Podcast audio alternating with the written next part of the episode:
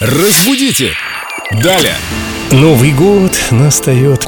И, конечно же, мы тоже не можем никуда спрятаться от этого новогоднего настроения в студии. С нами сейчас культуролог Виктория Полякова, знаток русского языка. И давайте сегодня возьмем какую-нибудь новогоднюю тему. Хочется подключиться вот к этому всеобщему радостному веселью и ожиданию чуда. Вика, привет. Привет, ребят. Новый год, кстати, настает, как в песне, или все-таки наступает? Он наступает, и он приходит. Приходит с мандаринами. Слово мандарин мне кажется интересным. Есть китайский высокопоставленный чиновник мандарин, есть утка мандаринка с ярким пятнышком на груди, Да, по-моему, или да, на да, да. животике.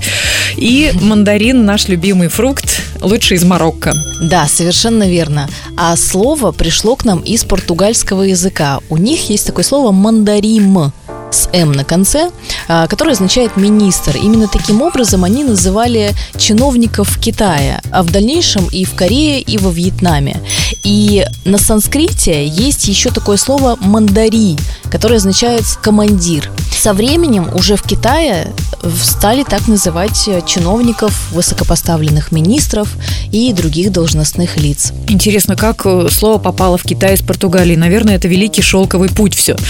Наверняка. Мандари зацепили по дороге в Индии, а мандарин пришло из Португалии. Надо же, как интересно, как все взаимосвязано. А можно использовать глагол «мы тут мандарим», то есть командуем?